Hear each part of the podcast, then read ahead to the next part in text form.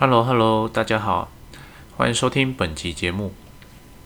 光这个开头录了三四次，因为平常呢都在晚上录音哦，所以开头改不掉，都跟大家说晚安。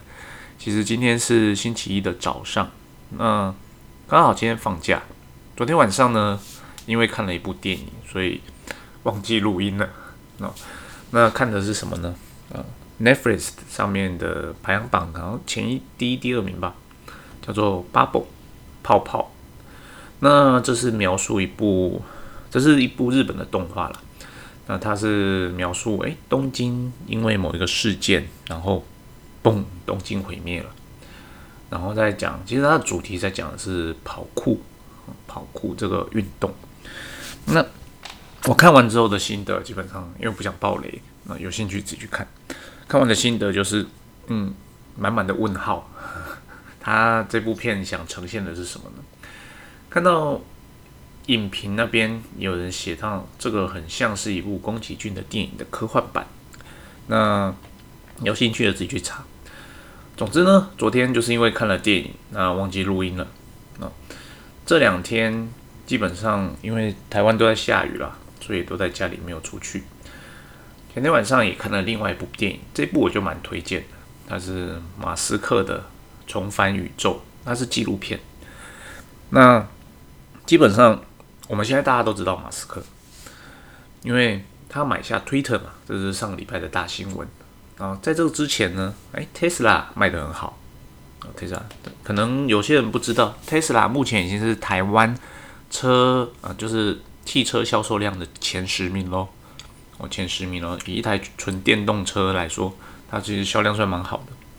那这部纪录片讲的是他的另外一间公司 SpaceX，就是马斯克为什么要做火箭啊？为什么要做火箭这件事情？然后他从他看他里面，哦，他年轻的时候啊，十几二十年前到现在，他整个人的不一样，以及说他在初期基本上已经算是什么快穷途末路了，可是呢，他们坚持不懈，真的把火箭给做出来了。哦，那里面有提到。在当时有能力射火箭的公司，不是公司就是单位，只有三个国家加一个私人企业。三个国家分别是美国、俄罗斯、中国，再加上 SpaceX。那是当时啊。那以现在来讲的话，SpaceX 是呃，可能是唯二有能力将人送上太空的单位。其中一个就是俄罗斯啊，其实。美国跟俄罗斯，应该说全球跟俄罗斯基本上在太空事业上已经合作已久。因为美国放弃了自己呃把人送上太空的任务，所以在这一块基本上是跟俄罗斯合作的。之前啦，那 SpaceX 出来之后，他们成功的将人送上了国际太空站。哦，所以基本上这是一间，这是一部很很不错的纪录片。但是它片长有一点长，三个多小时，但。我还蛮推荐，就是大家可以去看一看的啊。大家看，尤其如果你是公司的老板或者是研发，我是觉得里面的某一些想法哦，蛮值得我们做借鉴的。同样的，如果讲到这一部，我要推荐另外一部影集，其实这个蛮久了，就是不知道大家有没有听过《夏庭火箭》这部日剧哦。它总共有上呃第一部跟第二部，那其实本上它是讲。呃，跟研发开发有点关系的。我觉得，身为呃，如果我们是一间公司的老板，如果听众有是老板的，我会非常建议把那部影集当成叫教育训练的教材，或者是讨论的教材，跟研发单位好好的去看、去讨论，为什么人家怎么样把东西做到最好。那不是说，诶，我做出来就好了，而是我真的要把东西做到极致，哦，做到极致。嗯，好，话题扯远了。那我今天想跟大家分享的是，我们当业务的时候啊，就是不论你是做外销、做内销，你是做 B to B 或 B to C，我们在做业务的时候，基本上我要呈现出来的，我相信很多人都有讲过，就是我要呈现出来是我这个人。可以替我的客户带来价值这件事情，为什么突然间聊这个呢？主要是前两天我接到了一通电话，我前两天还是假日哦。那那通电话是来自于我以前还在当国内业务的时候的客人，那是我开发出来的客人。那他是采购主管，他就打打电话给我说：“哎，有没有空？那想跟我问一下问题。”我说：“可以啊，没问题。有什么问题？”那我们就开始聊。他就问我购买设备的意见。他说他们公司要添购呃空压机，然后他 study 了之后。他觉得有点疑问，就是说，哎，客户推荐给他的，跟他自己找到的资料好像没有完全的吻合，所以呢，他就想说，哎，我是这方面比较专业的，他就打个电话来问我，然后问我方不方便提供资讯。我说没问题啊，虽然说我们彼此之间没有做成所谓的大设备的生意，但是呢，因为其实我觉得你们公司的文化很不错，而且我跟你们的小老板其实也蛮 much。所以说说没问题，你就有什么疑问你就问我。然后他就提出了他的问题，他就说：诶，他们现在想要买一个新的空压机设备。那这空压机设备要买的时候，因为他讲说，既然要买了，那我要考虑到未来，那未来可能要增加其他的设备，那要考虑到这台空压机要能够符合未来的需求。然后呢，大家都知道台湾空压机的厂商啊，如果在这个产业可能会有听过。比较大牌的就是富盛，或者是天鹅牌啊，大家都听过。还有另外一间熊熊忘了名字，然后他就跟我说，诶，他找了这两个牌子的当地的业务，那去做报价，然后业务报的型号跟能力，然后他觉得，诶，怎么跟他以前买空压机的时候不太一样？他就问我的意见，然后就说可以，但是你要跟我说你为什么要预留。这些能量，以及说，诶，你预留这些什么空压机的能力，是未来你要 for 什么样的设备使用的？你可能要先跟我讲，我才能够帮你去做评估。他就提了提了，然后他说，诶，他们公司有考虑未来要添购一个很先进的设备。那我这边就不提是什么设备，我说，嗯，好，那如果你是未来想要添购这样的设备的话，以我个人的意见，我会建议你在现阶段。不需要考虑，啊，空压机，啊，未来要符合那一套设备，因为呢，那一套先进的设备呢，它需要的是一台独立的空压机，它没，它不能讲没办法，就是它，它的对空压机的要求很严格。那如果你是跟其他设备共用的话，就我的经验上，我认为它会有问题。那所以呢，如果你问我的意见，我会觉得你就把它拆开来看，你不要把它考虑在一起。那至于你提到的，诶，厂商报价的形式不一样这件事，其实你不用去特别的在意。其实最重点的就是说，你要知道你到底需求未来的压力是多少，到底需求未来的流量是多少，这两个才是你的重点。只要你这两个是符合的啊，不论厂商报价的形式是什么哦，基本上都是 OK 的啊。然后他说，哎，我就知道找你就对了。因为他这间公司呢，在我当业务的时候，因为他在我的家乡，那个时候呢，我就想说，诶，这个工业区都没有人来开发，那我就去开发这个工业区好，我就去开发，然后就进去拜访，所以说我们算是陌生敲门了，叩叩叩进去拜访，然后拜访之后，诶，来接待我的是个年轻的小伙子，啊，跟他聊聊，诶，他年纪跟我一样。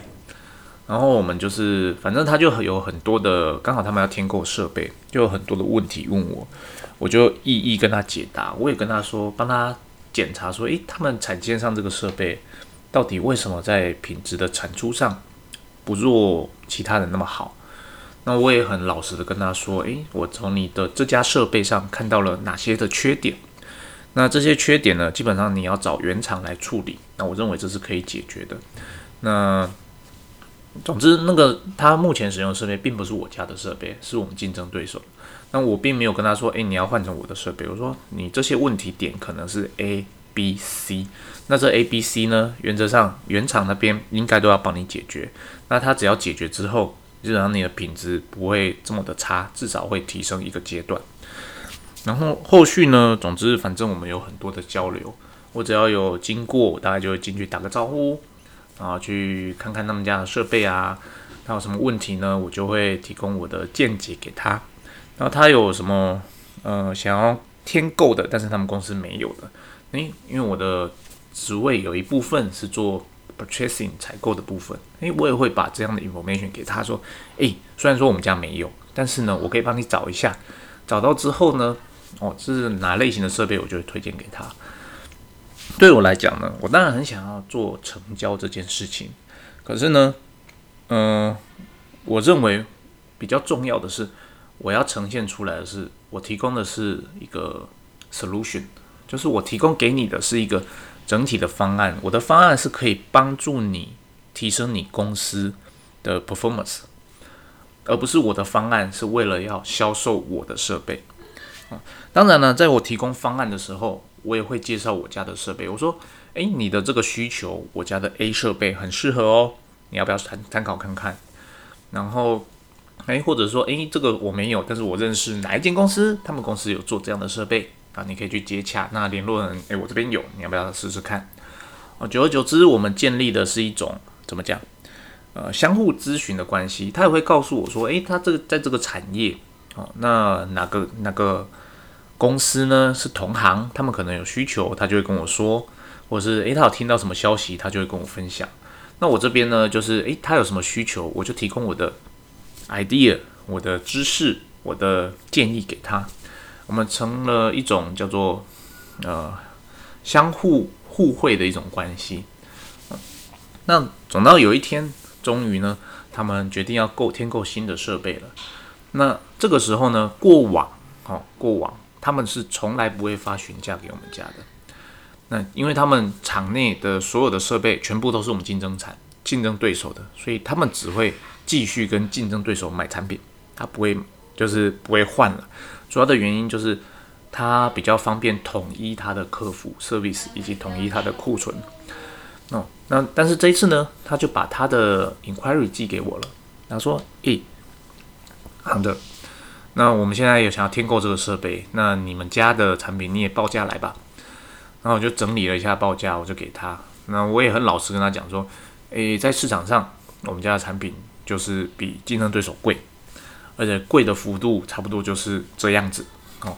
那你们家参考一下。那我当然，其实我可以跟你说，我的产品是比较好的。但是呢，以你家的应用，就是你们在呃下一个阶段的生产制成所需要的 quality，其实不太看得出来差别。就是你 这个制成的好或坏，对你的下一个制成的影响差异不大。所以在这种情况下呢。你要你要真的是买一个很好的设备，然后让你的整个生产成本降低这件事情呢，我觉得可能没办法符合你的期待。但至少你在生产出来之后，你会觉得，诶，那真的有差异。那至于这个，你要自己去公司内部你们讨论看看，是不是真的，嗯，觉得要或不要，你要多花这个钱购买我家的设备，还是说，诶，你要为了统一方便管理，你还是买竞争对手的？对这样来讲。其实我也 OK，因为对我而言，我认为最适合你们家的 solution 可能不是我家的产品。当然，对我而言，我当然很想要卖啊。但我们讲的很白嘛，毕竟我们也交流这么久了。好，他说好，那他回去跟他的大老板讨论一下。讨论之后呢，过了一阵子，过了一阵子，他们接到那个采购的电话，说：“诶，昂特，能不能来我们公司一趟？”我们大老板想要听听看你的想法，就是关于他要采采购设备的想法。那我就过去了。然后说：“咦，先生你好，那我是某某公司的业务。那根据你这个设备呢，诶，这是我们的 proposal。”然后大老板其实他也就很直白，然后说：“你们家设备为什么这么贵？为什么比 B 公司的贵这么多？”我当然就跟他说明了，就是说，诶，我的公司，我的产品到底优势在哪个地方？那这个优势是为什么我在市场上哦会比较比竞争对手稍微贵一点的地方？但这个优势呢，嗯，是不是你们公司呃会得利的？你们自己要考虑。他说 啊，我们的底下的那些承办人员呢，很推荐你们公司。那这样好了。我给你们一个机会，你只要价格跟 B 公司一样，我就跟你买。听到这边，你有没有觉得，其实这是蛮多蛮多公司或业务会遇到的？诶，嗯，你们公司东西产品不错，但是你们价格比较高，那这样好了啦，你把价格降得跟 另外一间公司一样，我就跟你买。这种时候大家会怎么应对呢？我当下基本上其实那时候还是个算年轻的业务，在跑业务并没有几年了。我当然想做啊，可是呢，我还是做了一件事情，就是说啊，对不起老板，我们家产品就是不一样。那我真的没有办法降价到跟 B 公司一样，我只能做到的就是说，诶，我可能看回去能不能争取一点折扣，但是呢，我也老实跟您说，我的这个价差市场价差就在这边。那很抱歉，我可能没办法符合你的你的需求。然后于是我就回去了。那回去之后呢？其实底下的负责的采购，他有跟我联系说：“诶，你要用心一点啊！只要就是我们老板这边呢，基本上他看价格啦。那只要你价格 OK，那那我们就有机会做成第一笔的合作。”我就老实跟他讲说：“啊，老实讲，我并不乐观，我并不乐观，因为呢，如果你单纯的看价格的话，一点机会都没有。”哦，如果我们公司可以这么容易的把价格降到跟竞争对手一样，那我这个业务存在的价值是什么？没有啊！以后你只要询价来比价，谁低就跟谁买就好了。对我对公司而言，我存在的价值是什么？我要对公司创造利益啊！哦，如果我只是销价，我 sell low，然后取得订单，对公司而言觉得。嗯，那我请你这个业务来，那我就请个业主就好了，负责报价，反正只要有比价，然后我就是降降降就好了。其实这对公司的长远的发展来讲，并不是一件好事。所以呢，我就跟他讲，哎，我觉得不是很乐观。那我就，但是我回去后，我还是跟公司讨论说，哎，这个客人呢给了我们一次机会，那我们要踹踹看，那可能多少给一点折扣。那公司这边说，哦，好啊，我们可以踹踹看，但是折扣。的幅度就如我所预期的，其实没有很大，因为毕竟我们公司有它的坚持嘛。啊，确实我在看，其实我产品确实真的是比较好。那我就提供了新的 quotation 给这个老板。啊，老板看完之后，当然他也没说什么，最后他还是跟另外一间买了，因为他看的就是价格嘛。可是呢，这并不影响我跟这间公司后续的往来，我并不会因此就不再去拜访这间公司。我不会因此就埋怨说，诶，你们都没有帮我一下，哦，因为其实这个就只是一种取舍。我自己也知道，对这间公司而言，对他公司最大的利益，他并不是选择我们，他选择另外一间公司，基本上可能是比较有益的。那当然，这可能也是我身为业务，并没有很很好的传达公司的价值给这间公司，让他接受并理解。说，诶，我们公司这个确实，你买了会对公你们公司有很好的 future，很好的改变哦。哦，没有，哦，这是我当下有在检讨的。那就是延伸出来了。接到这通电话之后，嗯，跟大家分享，就是我们身为一个业务，其实重点的，我们不要看得太短啊，不要看到只有眼前的这个 potential，不要看到眼前这个机会就。使命的要抓着这个机会，我们要看的是更长远的，就是我跟这个公司里面的接洽的人，我跟他的关系，我能不能建立一个长久的关系？那建立长久的关系，不代表他长久每一次订单都要跟我买哦，不是这个意思，而是说我跟他建立这个长久的关系，是他跟我会保持联系，好，我会提供。我的知识给他，他提供他的 information 讯息给我，我们成为一种交流互惠的状态。为什么一定要有这样的的心态呢？因为如果我们只着眼在眼前的这个 order，你会很容易发现，你只会在有 inquiry 的时候积极的拜访这间公司，对方其实也会感受到，诶，我看你有事情才来，那没事你都不会来跟我们交流一下的。他就会觉得，其实你就只是一个，呃，见订单眼开的业务。我老实讲就是这样嘛。其实大部分，我老讲，大部分的业务都是这种业务，这难免，因为我们要追求我们的业绩。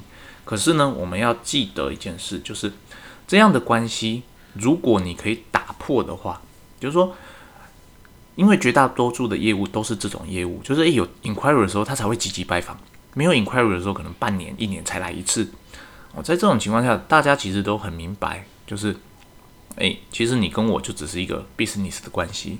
但我之前有强调，我们跟我们的代理商应该要变成朋友的关系。同样的，当我们是国内业务的时候，我们要跟我们的客户变成是朋友的关系。这种情况下，你们的关系才有才会长久。因为呢，那为什么要做这件事？简单的讲，就是你并不希望他有 inquiry 的时候才来找你，因为这个时候他们因为内他们可能内部都已经讨论过了嘛，他就已经决定好要什么样的规格了。他才把这个 inquiry 丢出来，然后你再去后面要再运作，其实很困难。他的 inquiry 可能是根据 B 公司或 C 公司的规格写出来的。那你现在是呃 A 公司嘛？我的东西最好，可是我价格最贵。在这种情况下，你很难去做运作。但是呢，如果你保持的是一个比较良良性的关系，并不是那么势利的关系，当他有需求的时候，他就会咨询你的意见。那这时候你就可以把自己的想法、意见给他参考。如果他接受，他可能开出来规格，诶，就会是比较符合我们公司或者 A 公司这种比较高价产品的规格。在这种情况下，其他公司要过来竞争的时候，他就必须提升他的产品的水平，或是他的服务的水平来符合这个 inquiry。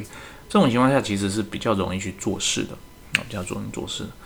那以上就是跟大家分享哦，同样，其实同一个概念，我们在做看事情要看长远。啊看长远，我们不要吝于帮助其他人哦。为什么会有这句话呢？基本上，因为呢，我们在这个业界做久了，啊，不论是我这个业界，或是你听众所处的这个业界啊，我们在同一个业界做久了，你就会发现，其实人脉这件事情非常的重要啊，非常的重要，它可以影响到你能不能比其他人更早得到 information。那光是你只要找个一个星期好了，其实你能运作的事情就多非常的多，甚至呢，你可以提前到对方想要开需求的时候是找你，由你去帮他协助这个问题，解决这个问题。在这种情况下，基本上你能运作的空间非常非常的大啊。那当然，我这边并不是说，诶，对方找你开需求的时候，你就把它绑死，绑成只有自己符合自己的，不是哦，绝对不是这样子哦。当对方找我们开需求的时候，我们要重新跟对方 contact 联系，说你到底想要什么东西？我们开出的需求是要最符合对方需求的规格书，只是说这份规格书里面你可以加入某一些可能只有我们公司拥有的元素在里面，让他并且让他知道说，诶，我加这个是为了帮助你买到更好的产品啊。在这种情况下。你才有可能站在一个公平公正的立场，并且让对方知道说你其实是在帮他着想的啊，你并不是为了一己之私在做这件事情。久而久之，你跟对方就会产生一种信任、信赖的关系啦。那这种信赖的关系，基本上就是所谓的长远的合作关系。长远的合作关系可能不一定会立即替你带来订单，但是呢，它至少可以替你带来源源不绝的市场资讯。呃，对业务而言，市场的资讯其实是非常非常重要的。哦，以上就是今天跟大家分享的。那希望今天的内容对大家有所帮助。啊，祝大家年假最后一天愉快，拜拜。